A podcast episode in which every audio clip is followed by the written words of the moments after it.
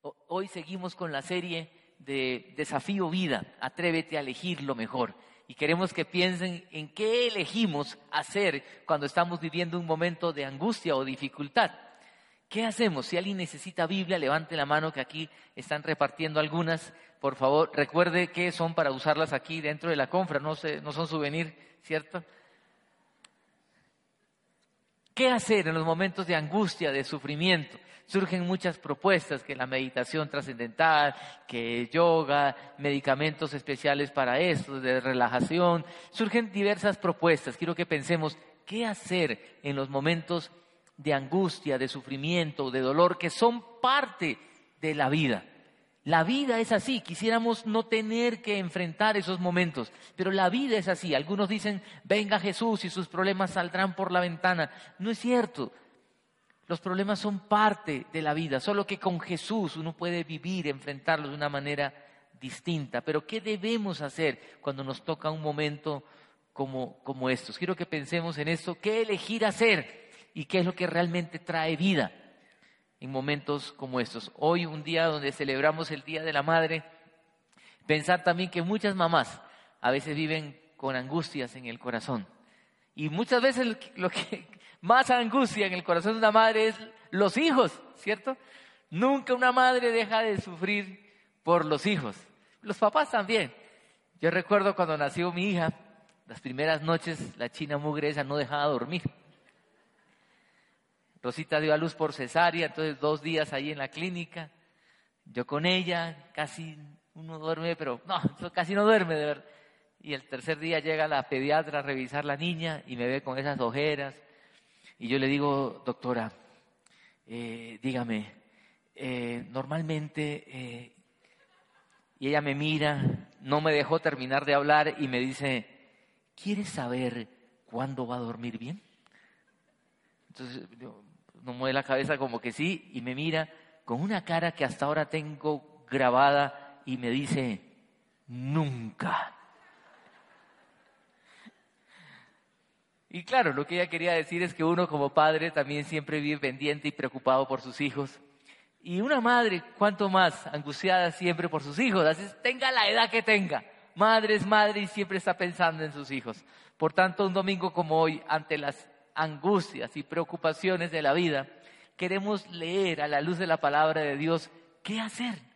¿Qué nos dice la palabra de Dios acerca de esto? Hay una historia que quiero que contarles y la vamos a leer porque hay tanto detalle en esta historia que no quisiera que nos perdamos ningún detalle de lo que sucede. La historia de una mujer que está sufriendo, sufriendo, y quiero que usted lo lea, lo puede buscar ahí el texto en la, palabra de Dios, primera de Samuel capítulo 1 o en su celular, pero lo vamos a tener aquí al frente. Vea lo que dice el texto. Quiero que usted me siga con atención, por favor. Vamos a leer la palabra de Dios y a meternos en este relato, en una historia de la vida real.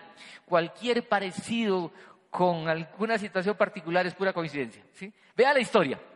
Dice, en la sierra de Efraín, en un lugar, ¿cierto? En aquella época, había un hombre sufita de Ramatallín. Su nombre era Elcaná, hijo de Jeroán, hijo de Eliú, hijo de Tohu, hijo de Suf. Vea, si usted está buscando nombre para sus hijos o sus nietos, aquí tiene algunas opciones interesantes. Dice que ese hombre, el Caná, tenía que Dos esposas, vea, uno empieza por ahí y dice, pero ¿qué está pasando? En esa época habían algunas situaciones que permitían esto, y yo, vea, siempre que la Biblia menciona donde hay más de una esposa, había más de un problema. Alguien me decía, pues claro, si con una uno tiene, imagínense con dos, ¿cierto? Dos suegras además, ¿sí? pero bueno, ese hombre tenía dos esposas. Una de ellas se llamaba Ana, que es la protagonista de nuestra historia, del relato. Dice, y la otra, Penina. Esta tenía hijos, Penina, pero Ana no tenía ninguno. Cada año el Cana, el esposo, salía de su pueblo para adorar al Señor. Vean lo bonito. Él, el, el, esposo cogía a las esposas, cogía a sus hijos, su familia, y en una actividad hermosa familiar de adoración se dirigían en una larga caminata al templo a adorar. Y dice que el Cana cada año salía de su pueblo para adorar al Señor Todopoderoso y ofrecerle sacrificios en Silo, era el lugar donde estaba el templo, donde Ofni y Fines, los dos hijos de Elí, oficiaban como sacerdotes del Señor. Vale decir que esta era una época de corrupción política, económica, social y aún religiosa. Estos Ofni y Fines eran unas joyitas y el Papa nunca los reprendió y luego pagaron caro. Lea la historia, lea Primera de Samuel, ahí le dejo algo para pensar. Este papá tuvo que pagar caro, no cumplir su rol de padre. Pero sigue el relato y dice, cuando llegaba el día de ofrecer su sacrificio, el Caná solía darles a Penina y a todos sus hijos la porción que les correspondía. ¿Qué significa eso? Que ellos llevaban el sacrificio, quemaban esto ante el altar y parte de pues la grasa, todo esto se quemaba, pero parte de, la carne se repartía entre los sacerdotes y ahí venía la corrupción de estos hijos de Elí que cogían lo mejor y hacían hasta para vender y eran unos corruptos y dañados. Pero parte de la carne se repartía también entre la familia. Era una celebración, una fiesta, una ceremonia donde la gente comía y el Caná como papá repartía porciones a la familia. Y dice el texto lo siguiente, pero a Ana le daba qué? Una porción especial. ¿Por qué? Pues la amaba a pesar de que el Señor la había hecho. Ese era el problema que tenía Ana y que sufría, la esterilidad. Y dice, Penina, su rival, la otra esposa, solía qué? Atormentarla para que se enojara, ya que el Señor la había hecho estéril. Cada año, fíjese lo que está diciendo acá, como algo, esto es recurrente cada año en una actividad familiar, de adoración, de comunidad, hermosa. Cada año esta mujer lo convertía en que cuando iban a la casa del Señor sucedía lo mismo. Penina qué? La atormentaba hasta que Ana se ponía a llorar y ni comer quería. Entonces el canazo esposo le decía a Ana, ¿por qué lloras? ¿Por qué no comes? ¿Por qué estás resentida? ¿Acaso no soy para ti mejor que diez hijos? Vea el relato. Y el relato sigue, continúa. Vea lo que sigue en el texto. Dice, una vez estando en Silo, Ana se levantó después de la comida y a la vista del sacerdote Elí, que estaba sentado en una silla junto a la puerta del santuario del Señor, con gran angustia comenzó a qué? A orar al Señor. ¿Y a qué más? Y a llorar desconsoladamente. Entonces hizo este voto, Señor Todopoderoso si te dignas mirar la desdicha de esta sierva tuya, y si en vez de olvidarme te acuerdas de mí y me concedes un hijo varón, yo te lo entregaré para toda su vida y nunca se le cortará el cabello. Está diciendo que lo va a dedicar al Señor para que sea nazareo. Nazareo era un hombre que se entregaba a, servir al Señor totalmente, completamente, de por vida. Dice, como Ana estuvo orando largo rato ante el Señor, se fijó en su boca. Dice, una oración larga una oración larga, ya orando, suplicando, y el texto continúa, el relato sigue. Vea lo que dice, sus labios se movían, pero debido a que Ana oraba en voz baja, no se podía oír su voz. Elí pensó, Elí el sacerdote, pensó que estaba qué. Oiga, uno se pone a pensar en esta historia y digo, pues pobre mujer, vea, estéril, la otra la molesta, el marido no la entiende y el sacerdote la cree borracha. ¿Qué más le falta a esta pobre mujer? Y vea el texto continúa y dice, deja ya el vino. No, mi señor, no he bebido ni vino, ni cerveza, ni aguardiente, ni tequila, ni pisco. ¿sí? Soy una mujer angustiada que ha venido a desahogarse delante del Señor. No me tome usted por una mala mujer. He pasado este tiempo, ¿qué? Orando, debido a mi angustia y aflicción. Y el relato continúa. Vea lo que sigue. Vete en paz, respondió el sacerdote Eli, que el Dios de Israel te conceda lo que le has pedido. Gracias. Ojalá favorezca usted siempre a esta sierva suya. Con esto Ana se despidió y se fue a comer. Desde ese momento su semblante cambió. Ojo con eso. Al día siguiente madrugaron y después de adorar al Señor, volvieron a su casa en Ramá. Luego el Cana se unió a su esposa Ana y el Señor se acordó de ella. Ana concibió y pasado un año dio a luz un hijo y le puso por nombre, que significa pedido a Dios, pues dijo al Señor, se lo pedí. Ese es un relato supremamente interesante. Quiero que pensemos en varios aspectos aquí de este relato. Estamos hablando de un problema tremendo. ¿Qué dice la Biblia acerca del sufrimiento? ¿Por qué una mujer buena tiene que sufrir. Tiene que sufrir primero que este hombre tenga otra mujer. En ese tiempo era algo eh, permitido, digamos, pero no era lo que Dios aprobara, todos los problemas que eso eh, hizo que se suscitara y se suscitó siempre que se presentó. Una familia temerosa de Dios en un sentido, porque buscaban, imagínense, como familia se iban en una larga caminata para adorar al Señor y era un momento especial de adoración, pero para Ana era un momento de tormento porque la bruja de Penina la molestaba y la molestaba.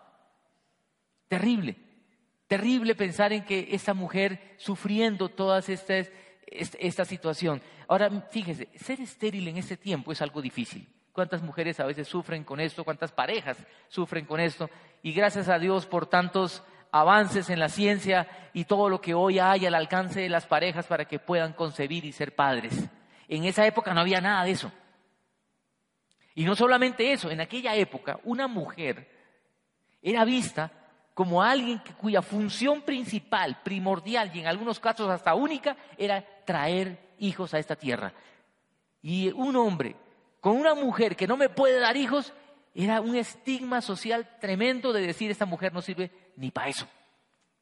La pobre Ana sufría de ese dolor. El esposo la ama, pero ella no le puede dar hijos Penina, la otra la atormenta, la molesta.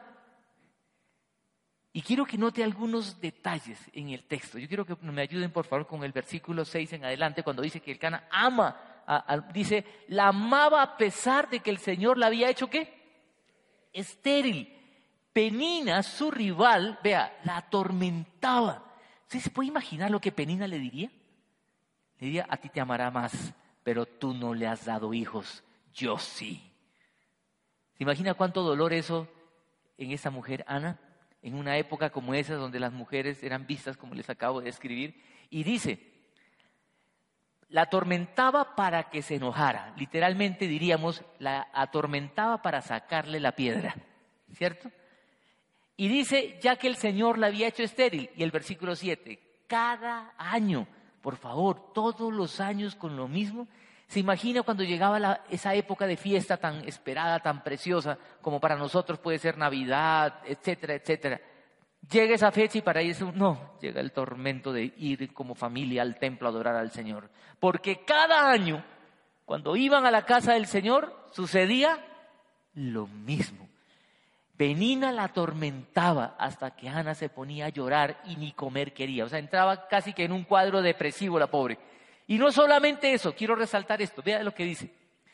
Dice que entonces el Cana, su esposo, tan lindo él, tan querido, le decía, Ana, ¿por qué lloras?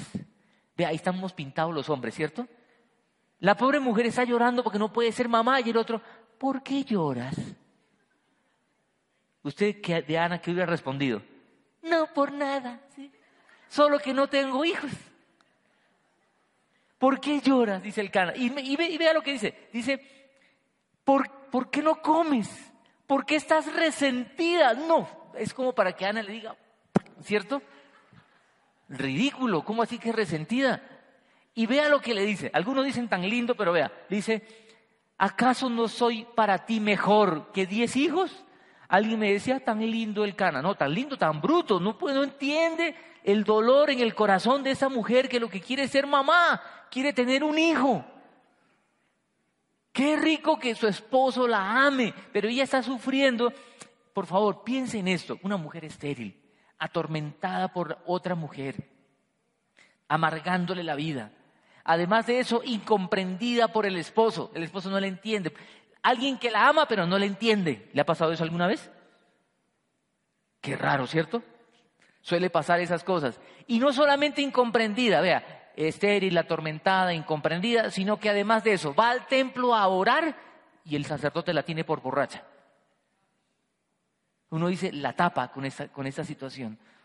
Qué frustración en el corazón de esta mujer, qué humillación, cuánto dolor, objeto de burla, se burlaba de ella, Penina. La Biblia no dice si Ana respondía a eso.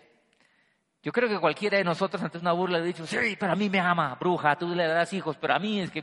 No, la Biblia no menciona nada, pero vea, yo digo, cuando estemos en el cielo y me encuentre con Ana, Ana, tú no le hiciste nada, no le diste un... Incomprendida, estéril, frustrada, la confunden por borracha. Cuánto dolor en el corazón de esa mujer. La pregunta es, ¿por qué Dios permite eso? ¿Por qué Dios permite el dolor y el sufrimiento? Si Ana era una mujer que estaba buscando al Señor, que, que ama al Señor, es hija de Dios, un pueblo, del pueblo de Dios. ¿Saben? Porque el dolor y el sufrimiento es parte de la vida.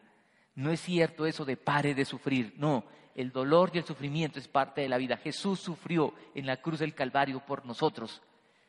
¿Cuál es la diferencia entonces? Que cuando Jesús está en nosotros, aún el dolor y el sufrimiento tienen otro tinte y otro sabor, porque entendemos que Él tiene procesos pedagógicos y formativos con nosotros. En esta historia podemos encontrar que Dios responde la oración. Hay otras historias en que Dios no responde como uno espera. Hay situaciones en las cuales vamos a encontrar respuesta en esta tierra, hay otras que no, pero algún día las encontraremos en la presencia de Dios. El dolor y el sufrimiento es parte de la vida. ¿Qué hacer ante las angustias de la vida, ante las cuales muchas veces nos quedamos paralizados? No solamente angustias por los hijos, la familia, en la sociedad en la cual vivimos, en aquella época era una época triste, era una época donde no había rey en Israel, dice la Biblia, y dice que cada uno hacía lo que bien le parecía, una anarquía total. Y era tal la degradación de principios y valores que aún el sacerdocio estaba corrupto, dañado, o sea, corrupción religiosa también. Y en medio de toda esa maldad aparece una mujer sufriendo. Aparece una mujer sufriendo. Yo quiero que vean y resaltar algo más de la historia. En el versículo 9 nos dice qué hacer y vean cómo Ana lo hace. Orar, sí, pero ¿cómo? Ve el versículo 9, dice, una vez estando en Silo, una de las tantas veces que ella iba y que era objeto de burla y de humillación, una vez estando en Silo, Ana, ¿qué dice? Se levantó. Subrayamos eso porque es una decisión. Ella se levanta y decide hacer algo. Dios nunca va a hacer lo que usted y yo podemos hacer, pero Él sí va a hacer lo que usted y yo no podemos hacer. Ella sí se puede levantar. Se levantó y después de, la comida, dice, y a la vista del sacerdote que estaba sentado en la silla junto a la puerta del santuario, con gran angustia comenzó a qué? A orar y a llorar desconsoladamente. Y vean cómo ora. En su oración dice entonces, hizo este voto, Señor Todopoderoso. Vea cómo empieza. En su oración, lejos de empezar como solemos hacer nosotros muchas veces ante un momento de angustia, que salimos de una con la petición, ¿cierto? Señor, ayúdame con esto. No, ella dice, Señor, alaba a Dios primero y lo reconoce como todopoderoso. En otras traducciones de la Biblia van a encontrar que dice Yahvé o Jehová de los ejércitos, que es la expresión que ellos usaban para resaltar y decir, tú eres el Dios de las batallas, el Dios que defiende, el Dios que defiende a su pueblo. Y le dice, Señor, defiéndeme en pocas palabras, tú que todo lo puedes. Y le dice, Todopoderoso, si te dignas a mirar la desdicha de esta sierva tuya, ¿eso qué es en pocas palabras? ¿Cómo es su corazón allí? Humilde. No es un corazón atrevido que está diciendo, Señor, ¿por qué estoy peleando contigo? No parezco tu hija, parezco hijastra. No, no está diciendo eso. Señor, si te dignas a mirar a esta sierva tuya y le dice, y si en vez de olvidarme te acuerdas de mí, ¿usted alguna vez ha sentido olvidado también? Y te acuerdas de mí y me concedes un hijo varón, yo lo entregaré para toda su vida y nunca se le cortará el cabello, te lo voy a dedicar a ti. Muchas veces nos sentimos olvidados por el Señor. Señor, acuérdate de mí. No es que Dios se olvide, son antropomorfismos que usa la Biblia, formas humanas para que podamos entender que Dios tiene procesos con nosotros. Lo que quiero que pensemos aquí, esta mujer alaba a Dios en su oración. Es humilde, no está reclamando como muchos hoy hacen. han, escuchado gente reclamar que dicen, Señor, quiero un hijo, te pido un hijo. Y como eran los locos ahora, ahora. ¿Sí? No, esta mujer dice, Señor, mira a tu sierva, concédeme un hijo, ora con humildad, ora con todo el corazón y dice que ora largo rato. Está orando mucho tiempo. Ella no fue y dijo, Señor, te pido un hijo, si me lo quieres dar bien, si no también, ya hasta luego. No, ella ora y largo rato. ¿Por qué? Dios quiere que oremos largo rato, quiere que le ruegue y le ruegue. ¿Sabe? Dios sí quiere que oremos con perseverancia, porque eso es una muestra de fe. Y eso nos ayuda a nosotros a fortalecer nuestra fe. No es que Dios quiere o se beneficia por nuestro ruego. Dios quiere que nosotros insistamos, insistamos, porque eso nos fortalece a nosotros. Es un ejercicio de fe, de confianza, de decir, Señor, tú tienes la respuesta. Y otra vez, puede que Dios responda y diga sí. Puede que Dios diga no. Puede que Dios diga espera. Como quiera que Dios responda, es confiar en que Él tiene el control. En esta historia, vemos que Dios le responde y le concede la petición. Pero quiero decirle, hay otras en las cuales no. Y vuelvo y repito, hay situaciones en las cuales encontraremos respuesta más adelante y otras mucho más adelante en la presencia de Dios, porque en esta tierra no encontraremos respuesta.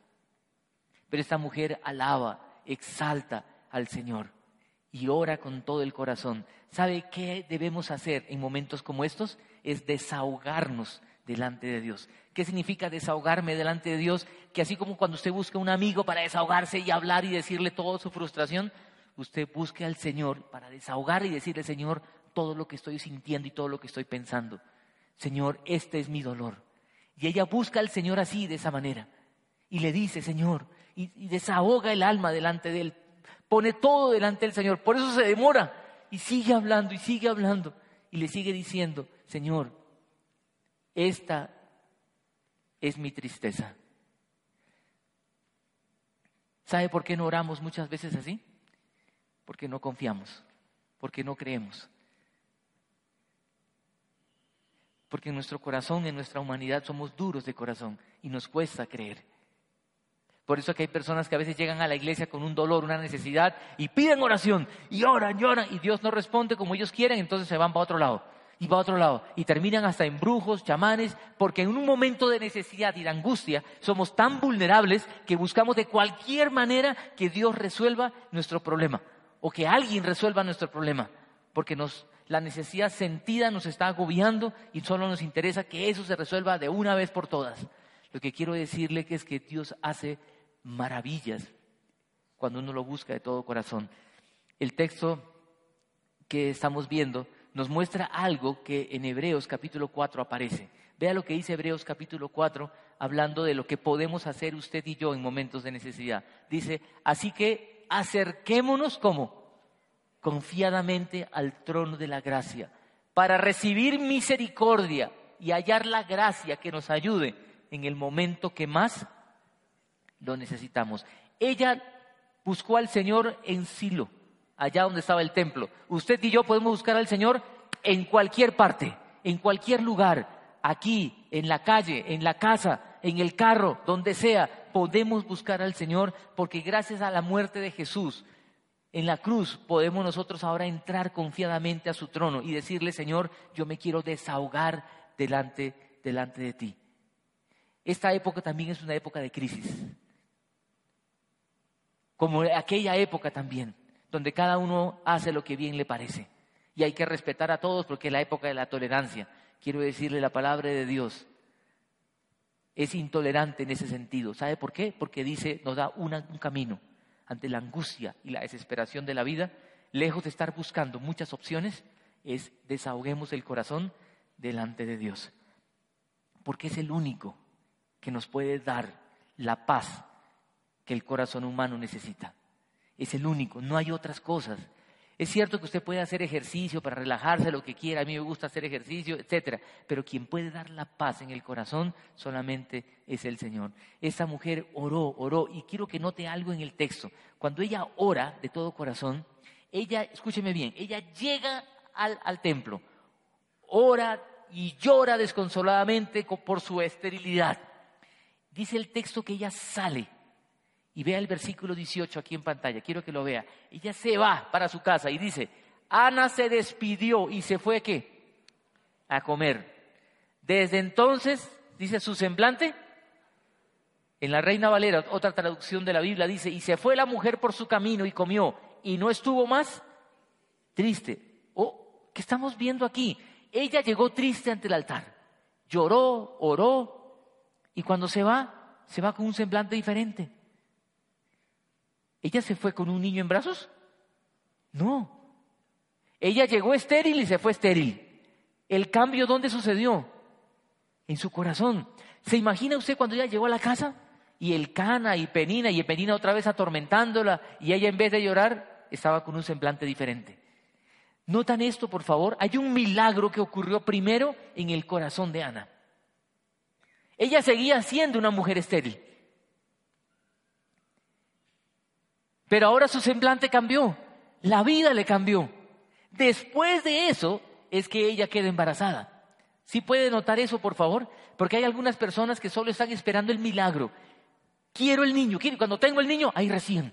No, lo que quiero decirles es que muchas veces nosotros lloramos y pataleamos por la, nuestra necesidad más urgente y sentida. El Señor quiere obrar más allá de eso y obrar con una necesidad mucho más trascendente en nuestro corazón, que es aprender a confiar en Él. Porque aún siendo creyentes que hemos depositado nuestra fe en Él, muchas veces dudamos y decimos, ¿será que Dios se olvidó de mí?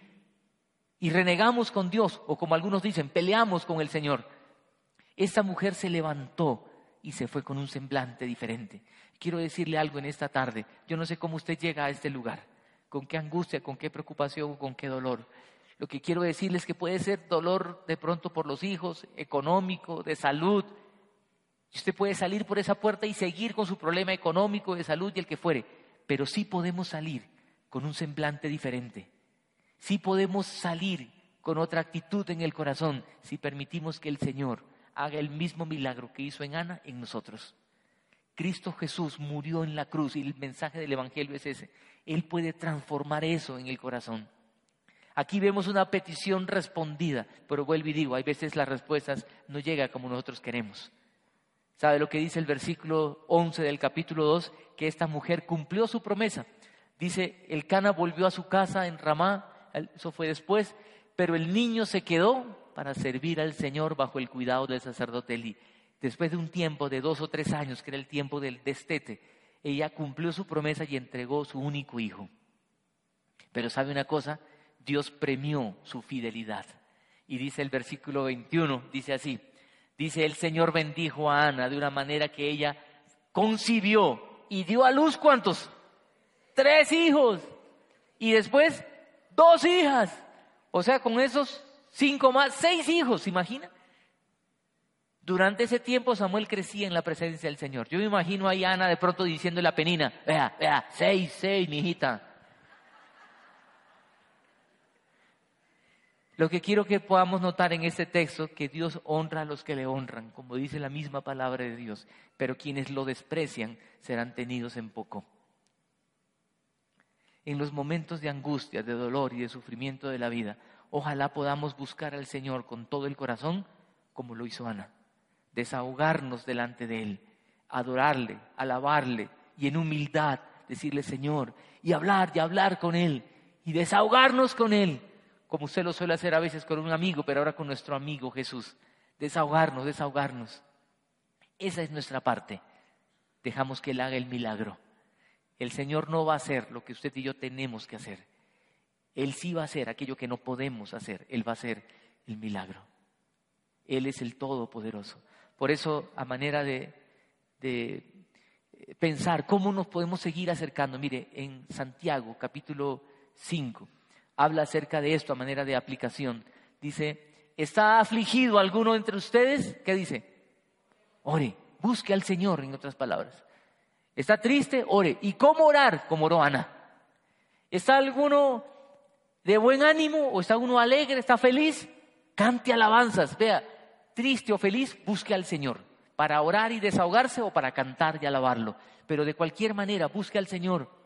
Está enfermo alguno de ustedes, haga llamar a los ancianos, a los líderes de la iglesia, para que oren por él y lo unjan con aceite en el nombre del Señor. La oración de fe sanará al enfermo y el Señor lo levantará. Y si ha pecado, su pecado se le perdonará. Por eso, confiésense unos a otros sus pecados Oren unos por otros para que sean sanados. La oración del justo es poderosa y eficaz. En los momentos de, más difíciles de la vida, ojalá nuestro corazón se aferre cada vez más y más al Señor y podamos decir como Pedro, ¿a quién iré, Señor? ¿A quién iré?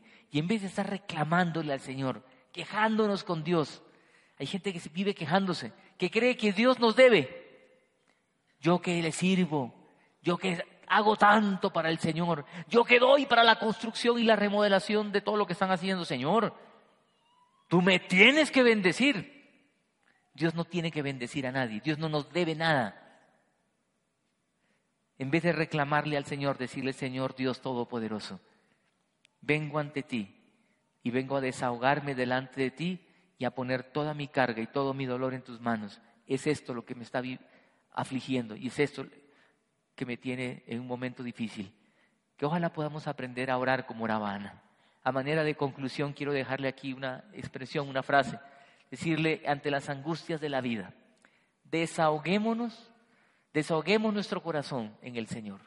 Gracias a lo que hizo Jesús por nosotros, podemos tener libre entrada a su presencia. Y le pongo dos preguntas para terminar. La primera pregunta, ante las angustias de la vida, ¿cómo reaccionamos? ¿Con desesperación? ¿Como locos?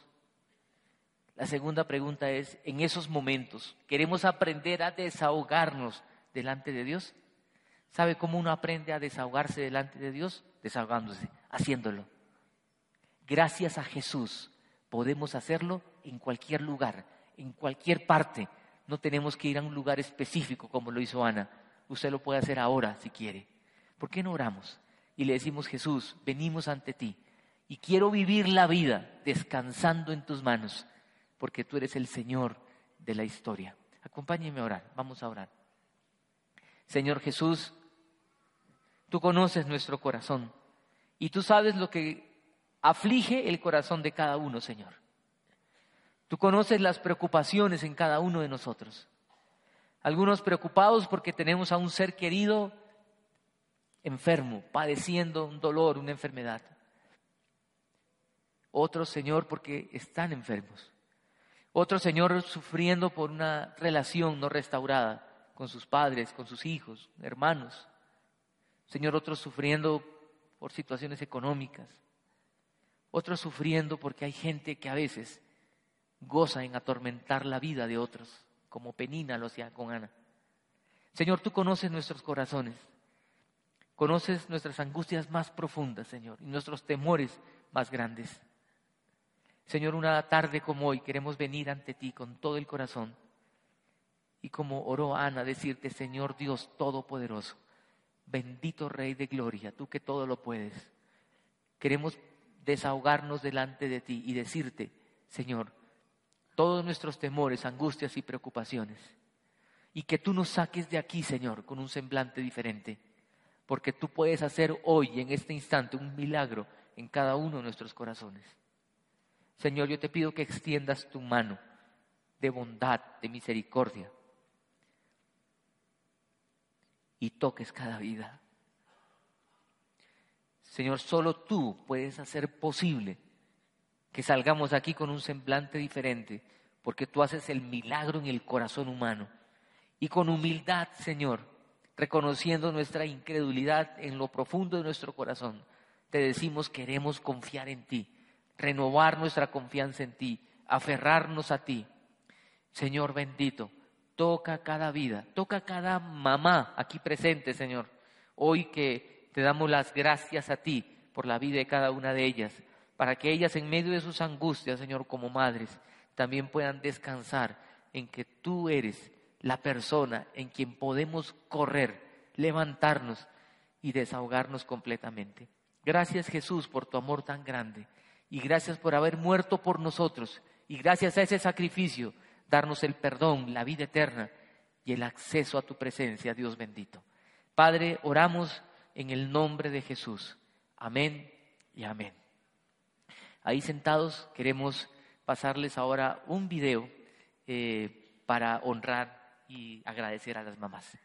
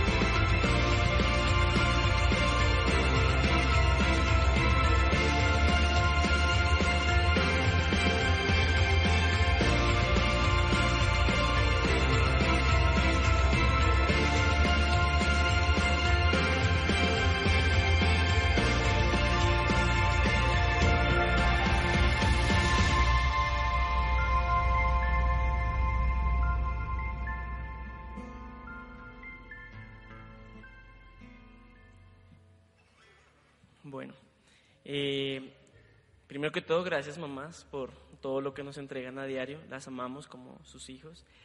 Y por ese motivo, eh, con los chicos queremos darles una especie de serenata. Es una canción que preparamos que expresa todo el amor que tenemos por ustedes y la gratitud a Dios por entregarnos ese tesoro que es incomparable.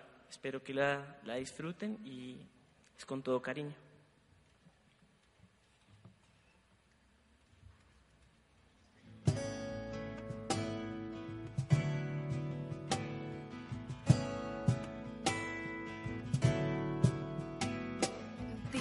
Que son pocas y me consta. Son pocas las que son como tú. Guerrera, genuina y verdadera. Amante de lo bueno eres mamá. Siempre tan atenta de tu casa. hermosa y temerosa de Dios. Por eso tu estima sobrepasa cualquier piedra preciosa y su valor. Te he visto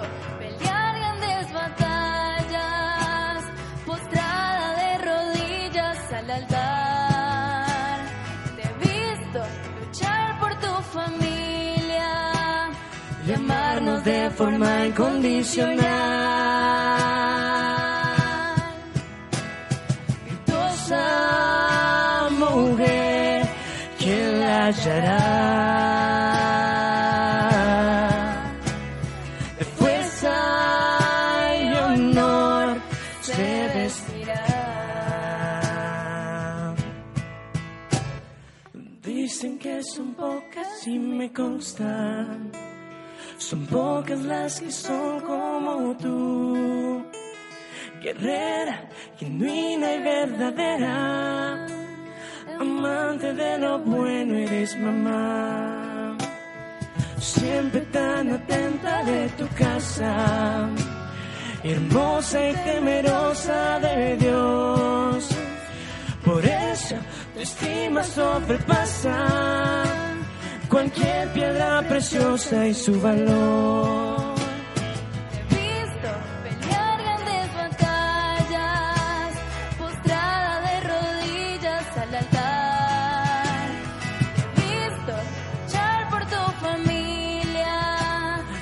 Amarnos de forma incondicional.